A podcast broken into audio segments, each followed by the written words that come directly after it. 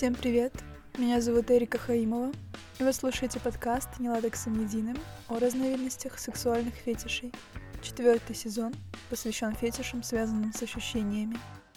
В качестве вступления поговорим о необычном феромоне. В 2010 году группа ученых из Ливерпульского университета обнаружила новый вид белка – дарцин. Он содержится в моче самцов мышей – этот белок назван в честь любимца всех женщин мира, мистера Дарси, из романа «Гордость и предубеждение». И, естественно, Дарцин, как и герой, в честь которого этот белок был назван, служит для привлечения самок.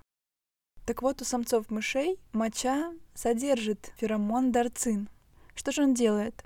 Он и другие феромоны ускоряют половое созревание самок. Другие феромоны самцов синхронизируют у зрелых самок овуляцию. То есть доминантный самец из группы выделяет с мочой феромоны, которые позволяют сделать так, чтобы у всех самок в этой группе была овуляция в один момент. То есть они все могут забеременеть одновременно. Но после гибели или изгнания из группы доминантного самца его еще не выветрившиеся феромоны перестают действовать на самок. У оплодотворенных этим самцом самок может даже произойти выкидыш под действием запаха мочи и феромонов нового доминантного самца. Феромоны нового самца вызывают у самок новую овуляцию, и в результате чего вскоре на свет появляется потомство нового самца, а о прошлом все забывают. Так что без феромона дарцина самка перестает испытывать интерес к противоположному полу и не помнит предыдущих отношений. Так мы подошли к теме феромонов, которые еще вернемся в этом выпуске. И, как вы догадались из названия или по такому небольшому вступлению, речь будет сегодня идти о запахах. Мы поговорим о том, какие бывают фетиши запахов, как они связаны между собой, откуда возникает запах тела, проведем минутку биологии, как запах связан с сексуальным влечением, поговорим про феромоны животных и людей, немного про котиков, про то, какие пахучие выделения бывают и насколько они сексуально привлекательны для некоторых, можно ли по запаху определить менструальный цикл, и как изменить свой запах тела, чтобы он был более сексуальным. Нажимайте кнопку «Подписаться» и поехали. Итак, альфактофилия — это фетиш, при котором человек испытывает сексуальное возбуждение от ароматов и запахов. Термин олфактофилия происходит от латинского слова «ольфакто» — обоняние и греческого «филия» — любовь. Альфактофилию также называют иногда осмолагнией, от греческого «осме» — запах и лагния — похоть. Но мы будем также говорить альфактофилия или фетиш запахов. Как правило, так называют влечение, которое вызывается запахами тела, например, запахом пота. Некоторые ученые считают, что запах пота генетически подходящего партнера должен быть привлекательным. Но альфактофилам он не просто нравится, а вызывает непреодолимое сексуальное влечение. И прежде чем поговорим об этом фетише, разберемся, что такое запах тела и откуда он берется. Люди могут с помощью обоняния определять родственников по крови. Например, матери могут идентифицировать по запаху тела своих биологических детей, но не могут разнюхать своих приемных детей. Дети раннего возраста с помощью обоняния могут определить своих родных братьев и сестер, но не могут сводных братьев и сестер. Младенцы могут узнавать своих матерей по запаху, так же, как и матери, отцы и другие близкие родственники могут узнавать ребенка по запаху. Аромат человека состоит из целого сплетения различных запахов. Это кожа, пот, а также различные железы, которые расположены в подмышечных, в паховых областях, сальные железы, а также запах выдыхаемого воздуха и запах выделений половых органов. Разумеется, все это так или иначе регулируется гормонами но совокупность запахов тела настолько сложна, что невозможно вычленить из всего этого многообразия действие какого-то конкретного определенного гормона. Итак, основным источником нашего запаха является пот. Мы не можем не потеть. В норме у здоровых людей пот вырабатывается постоянно. но с разной скоростью и в разном объеме. В среднем при комфортной температуре взрослый человек выделяет в сутки около 500 мл пота, а в жару до 10 литров, может быть даже больше. Различают потовые железы двух разновидностей. Это экриновые железы. Они расположены равномерно по всему телу и начинают работать с момента рождения, выполняя в основном функцию регулирования температуры тела. Секрет, то есть жидкость, которая выделяется этими железами, он прозрачный, бесцветный, состоит из воды и солей. А есть также алакриновые железы. Они расположены в коже лба и гениталий. Активируются они только в подростковом возрасте, не участвуют в терморегуляции и выделяют секрет для переживания боли, страха и физической нагрузки. Секрет аллокриновых желез беловатого цвета, непрозрачный, густой. В его состав, помимо воды и солей, входят белки, жиры и гормоны. Откуда у пота запах? Сам по себе пот практически лишен запаха. И то, что мы подразумеваем под запахом пота, это результат жизнедеятельности бактерий, которые обитают на поверхности кожи и питаются белковыми и жировыми компонентами пота. Они разлагают эти органические вещества до аммиака и ненасыщенных жирных кислот. Как раз эта их жизнедеятельность и вызывает запах. Чем больше численность бактерий, тем более явным будет запах. Окей, с потом разобрались. Но кажется, что сексуальное возбуждение и пот вообще стоят на разных берегах посреди огромного океана. И что же может их связывать? Почему вообще существует фетиш алфактофилии и как запах связан с сексуальным влечением? Здесь на помощь приходит наш любимый Фрейд, который приходит на помощь, по-моему, во всех наших подкастах. И по любой теме, которую я разбираю, найдется хоть один комментарий Фрейда по этому поводу. Поэтому спросим у него. Так вот, Фрейд предположил, что запахи являются настолько сильными индукторами сексуальных ощущений, что подавление обонятельных ощущений необходимо цивилизации. Простым языком Фрейд говорил о том, что запахи нашего тела могут возбуждать людей настолько, что в нашей цивилизации необходимо подавлять эти обонятельные ощущения. Анатомия подтверждает связь между запахом и сексом. Область мозга, через которую мы ощущаем запахи, обонятельная доля, является частью лимбической системы эмоционального мозга, областью, через которую возникают сексуальные мысли и желания. Американский психиатр Брилл предполагал, что люди целуются, чтобы сблизить носы. Понимаете, чтобы они могли почувствовать запах друг друга. Или, возможно, они целуются, чтобы соединить рты, чтобы также попробовать друг друга, поскольку большая часть того, что мы называем вкусом, это тот же запах. Также психолог Хирш проводил исследование, при котором было показано, что запах связан с сексуальной реакцией. Так, в этом исследовании было выявлено, что у 17% пациентов с обонятельным дефицитом развилась какая-то сексуальная дисфункция. То есть понимаете, насколько, оказывается, запахи, связанные с нашим возбуждением, желанием и сексуальной энергией. И теперь, когда мы со всем этим разобрались, вернемся к самому фетишу. Так вот, алфактофилия — это в основном про запахи тела. И чаще всего у людей с этим фетишем возникает возбуждение от запахов в области лап гениталий, ануса, подмышек, зоной под грудью и ступней. То есть их возбуждают те части тела, в которых активно развиты железы, которые выделяют секрет, собственно, пот. Людей с фетишем алфактофилии возбуждают именно запахи, исходящие от самого тела, но есть также подвид алфактофилии. Это фетиш эпроктофилия, который вызывает сексуальное возбуждение испусканием кишечных газов или отрыжки.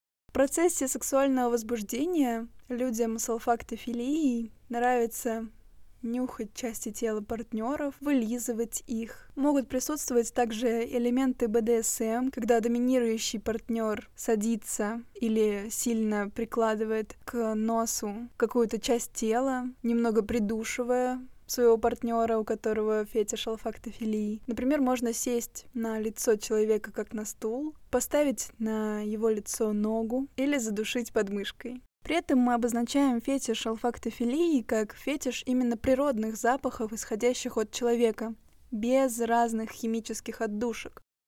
То есть человеку, у которого есть фетиш алфактофилии, все равно пользуетесь ли вы дезодорантом или гелем для душа с запахом ромашки. Он хочет нюхать ваш природный запах. Он возбуждается от того, как сильно вы пропотели, как сильно у вас выделился секрет из желез. Так что они любят все натурель. Но, кстати, если вы думали, что только люди склонны к алфактофилии, то это не так. Например, ваши любимые домашние питомцы, котики, обожают запах пота, и у них на то могут быть причины.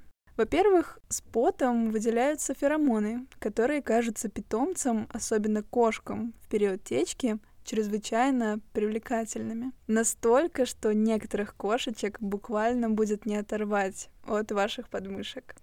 Во-вторых, как известно, котикам очень нравится соленый вкус. Поэтому облизывать вспотевшего человека или мусолить его пропитанные потом вещи им может быть вкусно.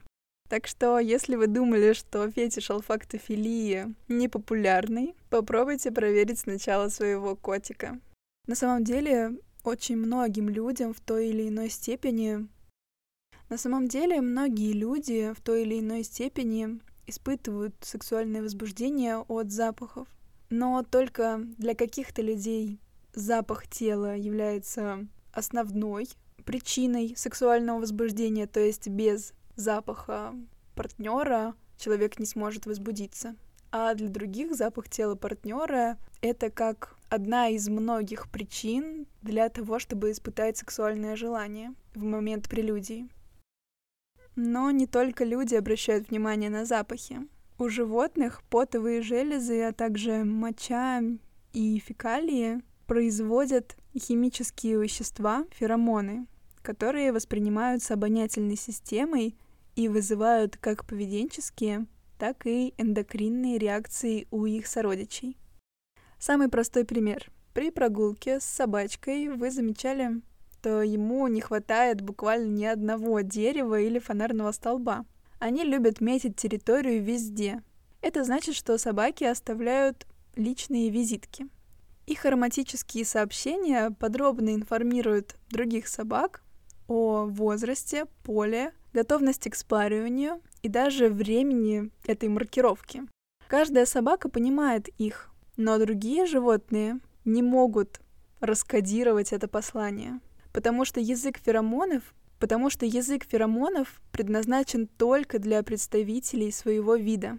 Кошки, мыши, кролики, собаки, насекомые, они все имеют свой собственный язык. Феромоны есть у дрожжей, грибов, плесени, простейших инфузорий, многоклеточных зеленых водорослей, ракообразных насекомых и, конечно же, у млекопитающих.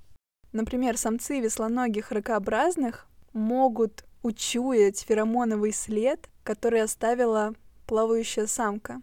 И самцы используют шлейф от этого феромона для оплодотворения, чтобы найти самку по феромону, который она выделяет. Или вот другой пример про млекопитающих. Когда кабаны сексуально возбуждены, они выделяют слюну, рассеивая феромоны в воздухе.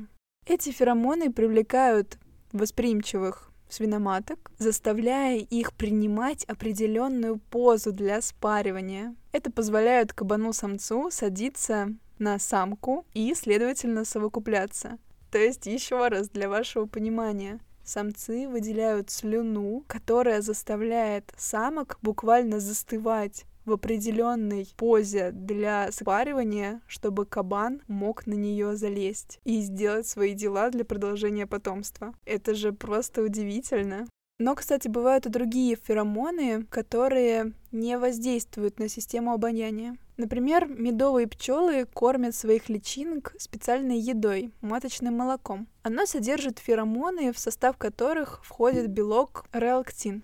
Если кормить личинок исключительно маточным молоком, то они станут королевами. А если давать им еще и пыльцу, то они превратятся в рабочих пчел. То есть феромоны, которые содержатся в маточном молоке, изменяют гены и обладают возможностью переключать способы развития личинок. Можно получить либо королеву, либо рабочую пчелу, и все это с помощью феромонов. Изучая все это великолепное разнообразие интереснейших фактов о феромонах и о природе в целом, возникает логичный вопрос. Есть ли феромоны у людей? Можем ли мы сделать так, чтобы наш запах тела одурманивающе влиял на других людей? И, конечно же, эта тема человеческих феромонов обсуждалась очень долгое время. Она имеет глубокие корни, и есть истории о центральноевропейских деревенских жителях, которые носили под мышкой носовой платок и размахивали им на деревенских танцах перед женщинами, которые им нравятся. Те, конечно же, в них влюблялись. Но, к сожалению, мы не можем сказать точно, влюблялись ли эти женщины в деревенских жителей только из-за их феромонов и сексуального запаха, который они источали, размахивая этим платочком, или дело было в их природном обаянии, не обонянии, а именно обаянии. И влияли ли какие-то другие факторы на это? Так что настоящие истории, конечно, скорее разочаровывают.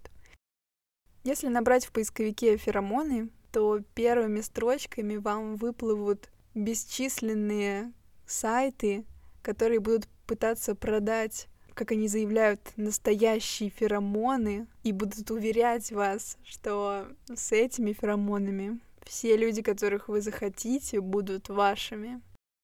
Но на текущий момент научное сообщество еще до конца не определило значимость человеческих феромонов, наши обонятельные рецепторы, есть ли они вообще, влияют ли они на что-то, можно ли их как-то вычленить из нашего организма для коммерческих целей? Пока что эти все вопросы остаются открытыми. По-видимому, человеческие феромоны существуют. Они вырабатываются в составе продуктов желез внешней секреции, которые отвечают на гормональные стимулы. То есть это потовые, особенно подмышечные и паховые железы, а также сальные железы. Феромоны не пахнут в привычном понимании этого слова, но с помощью сигнала феромонов мозг мужчины возможно, узнает о гормональной готовности женского организма к сексу. Опять же, возможно, потому что этот вопрос еще мало изучен, и еще ни одно исследование не подтвердило выделение истинных половых феромонов человека, хотя различные исследователи изучали возможность их существования. То есть мы не можем пока не подтвердить, не опровергнуть тот факт, что у нас есть человеческие собственные феромоны. Почему вообще сложно эту тему исследовать? Тут есть несколько факторов. Во-первых, гормоны в целом сложно исследовать. То есть необходимо вычленить из секрета потовых и сальных желез гормоны, разобрать их по составляющим и провести эксперименты, которые будут доказывать, что именно этот гормон является феромоном. И, во-вторых, существенную трудность в изучении человеческих феромонов составляет потребность в чистоте и отсутствии запаха у людей. С приходом научной революции у нас появилась тенденция к чистоте, убиранию лишних запахов. Можно сказать, появился тренд на искусственные запахи тела в том числе. Это является еще одной причиной, почему нам сложно исследовать сейчас феромоны. Просто потому, что сейчас никто не пахнет так, как было задумано природой. И мы не можем выявить влияние феромонов в условиях тотальной чистоты и полному отрицанию натуральных запахов тела но будем надеяться, что когда-нибудь мы это сможем сделать. Я, конечно, считаю, что у нас есть феромоны, потому что мы те же млекопитающие, а у практически всех млекопитающих есть те или иные феромоны, и у наших ближайших родственников, приматов, есть феромоны. И их аллокринные железы, то есть потовые железы, они как раз и выделяют эти феромоны. Так что почему бы этих феромонов у нас не должно оказаться? Я надеюсь, что они есть, но, возможно, пока что даже в этих условиях тотальной чистоты они не будут на нас производить такого влияния одурманивающего эффекта, который мы предполагаем от феромонов, но хочется верить, что природа позаботилась и о нас тоже, и о нашей способности к размножению, к спариванию и к сексуальному возбуждению от запаха, исходящего от тела. Я думаю, когда ученые смогут провести исследования, подтверждающие наличие феромонов в теле, это будет отдельным праздником для алфактофилов и всех, кому нравится запахи человеческого тела, потому что они тогда смогут научным путем доказывать, что они не какие-то извращенцы и что им нравится нюхать ступни или подмышки не потому, что это какая-то парафилия или заболевание, а просто потому, что так заложено в человеческой природе из-за феромонов. Но, дорогие мои алфактофилы и все, кто к ним сейчас присоединился, до того, как феромоны будут достаточно изучены, вам также не надо стесняться своего фетиша. Вы можете апеллировать к другим исследованиям. Например, в одном исследовании мужчины оценивали запахи тела через футболки женщин в разных фазах. И вот футболки тех женщин, у которых в тот момент была фертильная фаза, мужчины посчитали более сексуальными и приятными, чем те футболки, которые носили женщины во время их наименее фертильной фазы.